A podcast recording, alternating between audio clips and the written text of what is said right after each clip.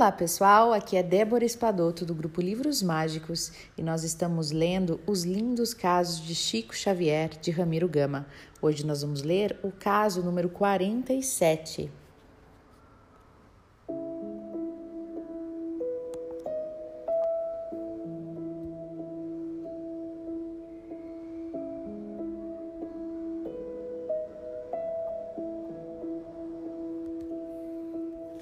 Um relógio ao doente.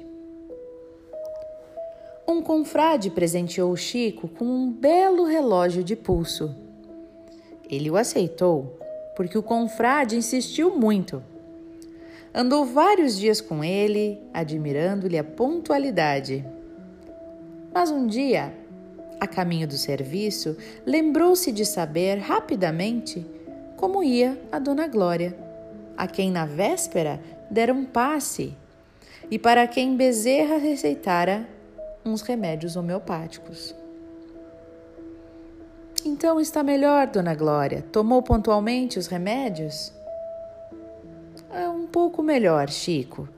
Só não tenho tomado os remédios com pontualidade porque, como você sabe, eu, eu sou pobre e ainda não pude comprar um relógio.